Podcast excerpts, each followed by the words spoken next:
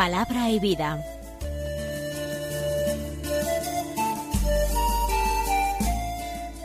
Con el Padre Manuel Horta, desde Sevilla.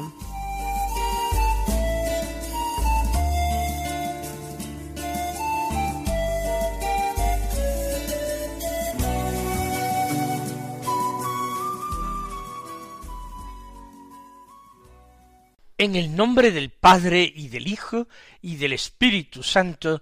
Amén. Alabados sean Jesús y María. Muy buenos días, queridos amigos, oyentes de Radio María y seguidores del programa Palabra y Vida.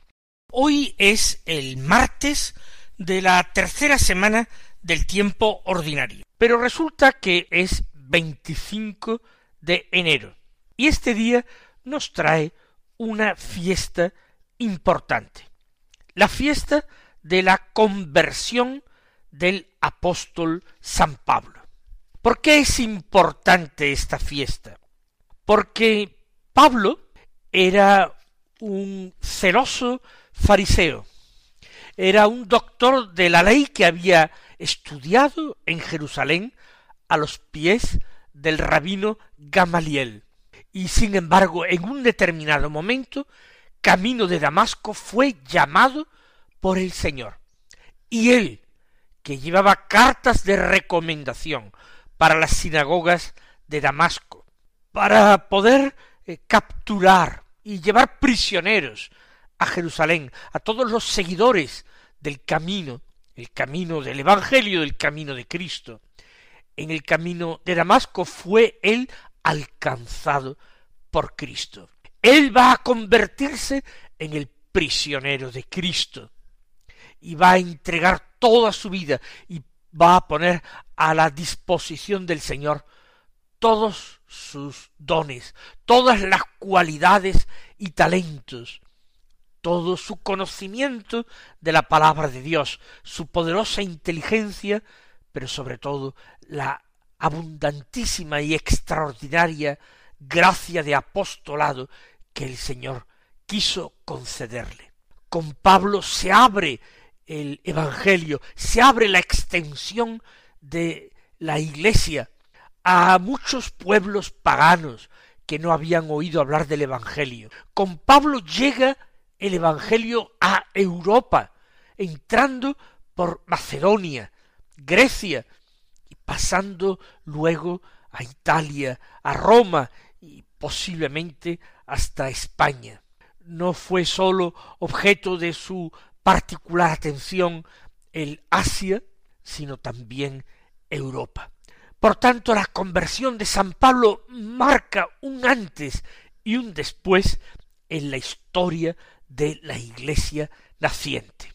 El libro de los Hechos de los Apóstoles le consagra la mayor parte de sus páginas a su a sus viajes misioneros.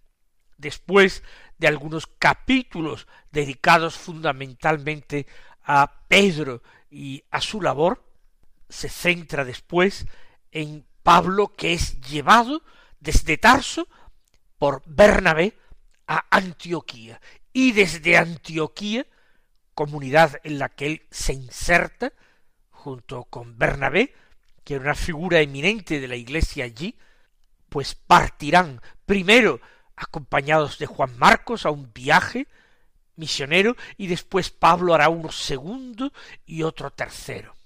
Finalmente viajará encadenado hasta Roma ya que ha apelado al César para ser juzgado. Ahí termina el libro de los Hechos de los Apóstoles. Sabemos que él fue declarado inocente en aquel juicio y liberado, y que todavía continuó por algunos años su labor misionera, volviendo al oriente, y por supuesto de Roma, pasando antes seguramente a España. Vamos nosotros entonces a meditar la palabra de Dios que se proclama en esta fiesta hay dos primeras lecturas posibles que nos narran la conversión de San Pablo, dos textos del libro de los Hechos de los Apóstoles, uno del capítulo nueve versículos uno al veintidós. Y luego otro texto en que él narra su conversión en el capítulo 22, versículos 3 al 16. Vamos a tomar el del capítulo 22, los versículos 3 al 16, cuando Pablo relata su propia vocación, su llamada, su conversión, si preferimos llamarle así, y se lo dice al pueblo en Jerusalén, cuando se han echado encima de él porque lo quieren apresar por haber introducido un gentil en el templo y es salvado por los soldados romanos. En aquellos días dijo Pablo al pueblo Yo soy judío, nacido en Tarso de Cilicia, pero educado en esta ciudad. Me formé a los pies de Gamaliel, en la exacta observancia de la ley de nuestros padres. He servido a Dios con tanto celo como vosotros mostráis hoy. Yo perseguí a muerte este camino, encadenando y metiendo en la cárcel a hombres y mujeres, como pueden atestiguar en favor mío el sumo sacerdote y todo el consejo de los ancianos. Ellos me dieron cartas para los hermanos de Damasco, y me puse en camino con el propósito de traerme encadenados a Jerusalén a los que encontrase allí, para que los castigaran. Pero yendo de camino, cerca ya de Damasco, hacia mediodía, de repente, una gran luz del cielo me envolvió con su resplandor. Caí por tierra y oí una voz que me decía Saúl, Saúl, ¿por qué me persigues? Yo pregunté ¿Quién eres, Señor? Y me dijo Yo soy Jesús, el Nazareno, a quien tú persigues. Mis compañeros vieron el resplandor, pero no oyeron la voz que me hablaba. Yo pregunté ¿Qué debo hacer, Señor? El Señor me respondió Levántate, continúa el camino hasta Damasco, y allí te dirán todo lo que está determinado que hagas. Como yo no veía, cegado por el resplandor de aquella luz, mis compañeros me llevaron de la mano a Damasco. Un cierto Ananías, hombre piadoso según la ley, recomendado por el testimonio de todos los judíos residentes en la ciudad, vino a verme, se puso a mi lado y me dijo Saúl, hermano, recobra la vista. Inmediatamente recobré la vista y lo vi. Él me dijo El Dios de nuestros padres te ha elegido para que conozcas su voluntad, veas al justo y escuches la voz de sus labios, porque vas a ser testigo ante todos los hombres de lo que has visto y oído. Ahora, ¿qué te detiene? Levántate, recibe el bautismo y lava tus pecados invocando su nombre. Vamos a hacer algunas consideraciones a partir de este relato.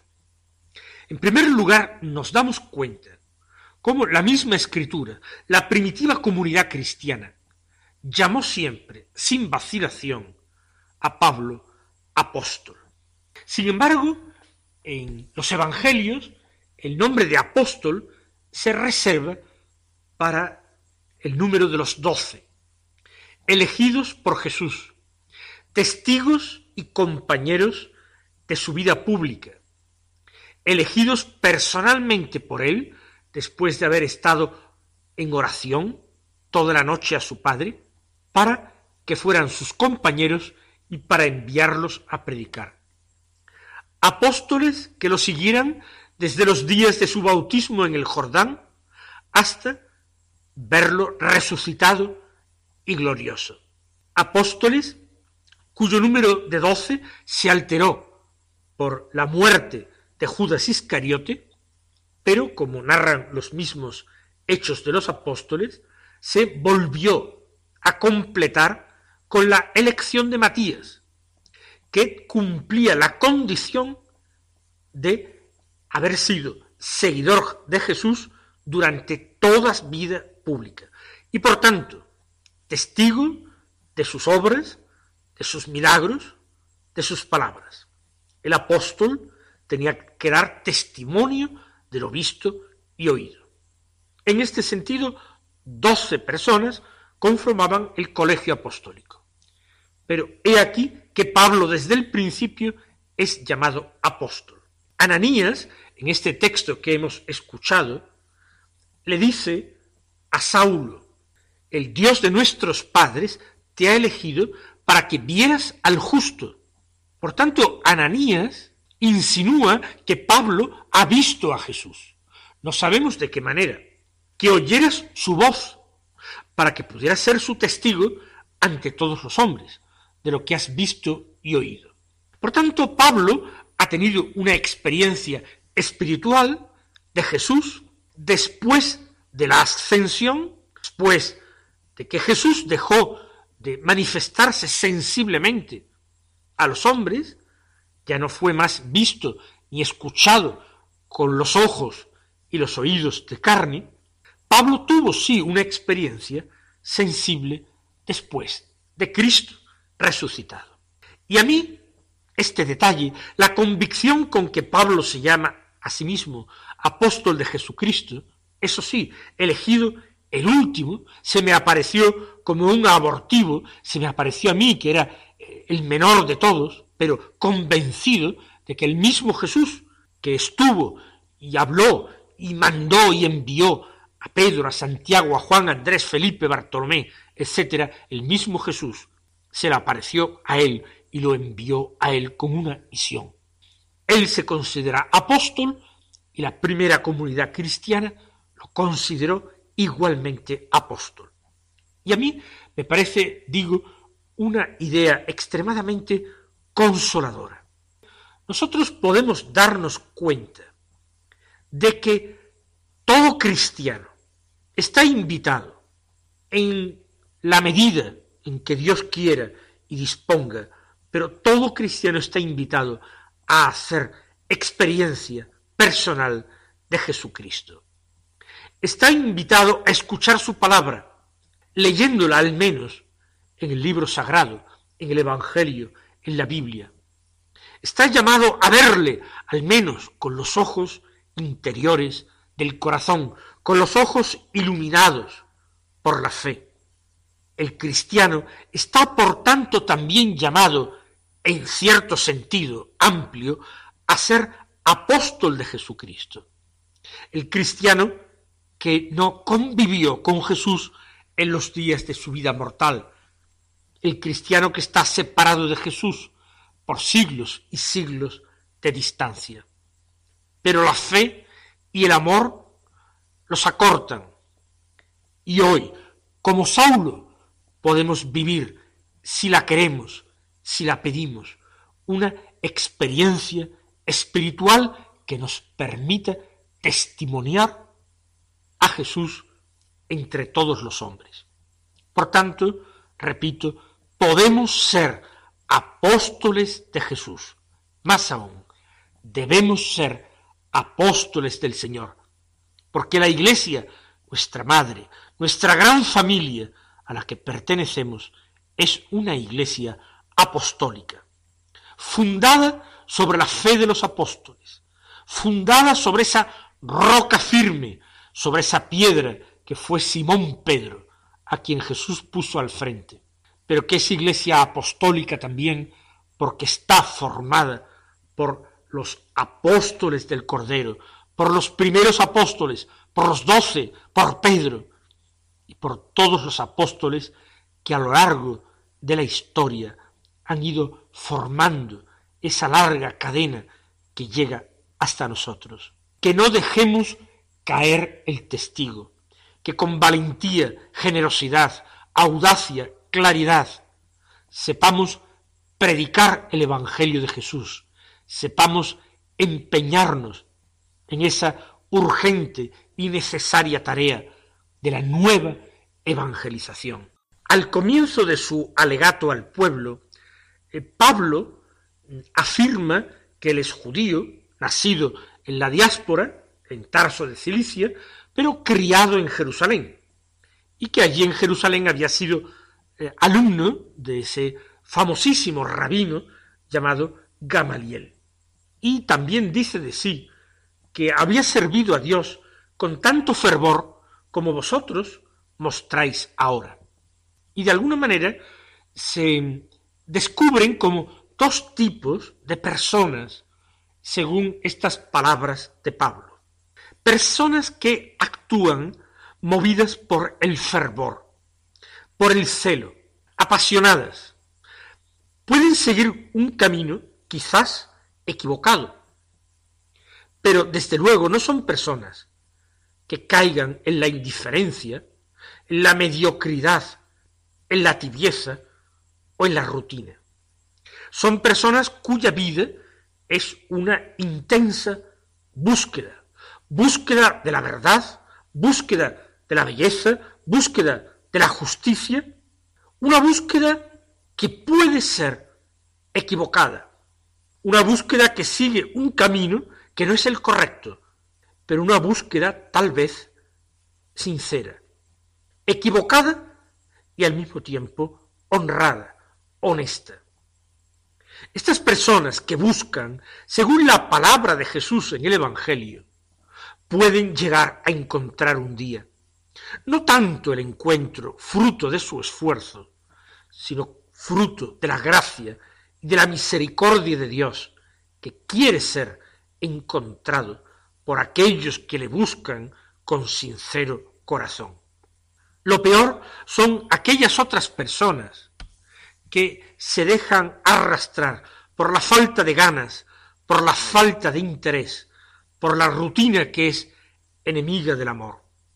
Personas que viven sin fervor sus convicciones religiosas, que viven sin pasión su amor a Dios, que viven sin fuego esa entrega al Evangelio, sin ese fuego que Jesús dijo que había venido a traer a la tierra para incendiarla. Inmediatamente pensamos en aquellas duras palabras del libro del Apocalipsis. No eres frío ni caliente, sino que eres tibio, y por eso te vomitaré de mi boca. Porque Dios detesta a los tibios, porque incluso siguiendo un camino equivocado es más fácil convertir al hombre buscador, aunque no sepa exactamente a quién busca, es más fácil convertirlo que a uno cómodamente instalado en unas convicciones que simplemente le ayudan a ordenar su pobre y pequeño mundo. Vamos a pedirle al Señor que encienda en nuestros corazones la llama del entusiasmo, que vivamos nuestra fe con fervor, es decir, con intensidad, con celo, con empuje, con fuerza. Vamos a pedirle al Señor que nuestro fervor no sea ese fervor malo que llevó a aquellos hombres a querer dar muerte a Pablo, sino que nuestro fervor tienda siempre a dar vida a nuestros hermanos y a buscar y amar a Dios sobre todas las cosas.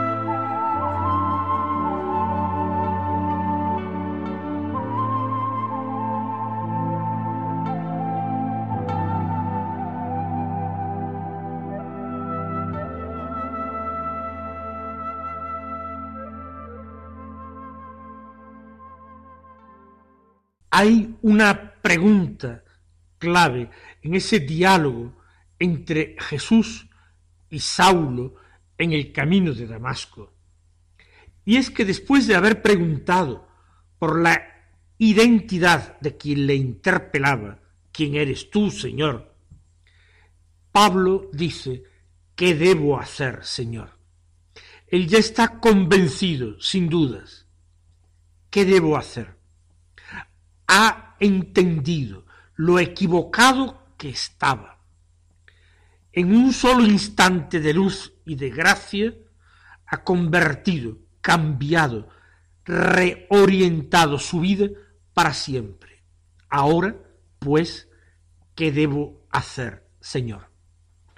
Y Jesús lo invita a seguir caminando, caminando hacia Damasco, no con esos propósitos violentos que él eh, llevaba en su interior, sino para que allí en Damasco se deje llevar, se deje ayudar, se deje conducir por aquellos precisamente a los que intentaba destruir, perjudicar.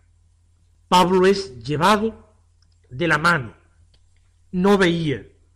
De hecho, este segundo tramo del camino hacia Damasco es una imagen de lo que ha sido su vida, una marcha, un caminar hacia el Señor, hacia la verdad, pero una marcha a oscuras. Él es llevado de la mano por los compañeros y allí es encontrado por Ananías, que es devoto de la ley, es un buen judío, observante judío, pero al mismo tiempo alguien que ha descubierto en Jesús al Mesías prometido a Israel. Dios obra a través de Ananías un prodigio, devuelve la vista al ciego, pero sobre todo, por medio de Ananías, Saulo recibe el bautismo, el perdón de sus pecados, la gracia de un nuevo comienzo, la gracia de una nueva vida que a partir de ahora tendrá que emplear muy bien. A través de Ananías, Saulo descubre su vocación. Tú has sido elegido para que vieras al justo, oyeras su voz, porque tú vas a ser testigo de él ante todos los hombres. Vamos a pedir gracia al Señor para que cada uno de nosotros descubramos o redescubramos nuestra propia vocación y sobre todo gracia para que podamos vivirla con su ayuda en medio de esas debilidades que eh, nos colman y en medio de esas tentaciones que nos acechan en el mundo. Mis queridos hermanos, que el Señor os bendiga y hasta mañana si Dios quiere.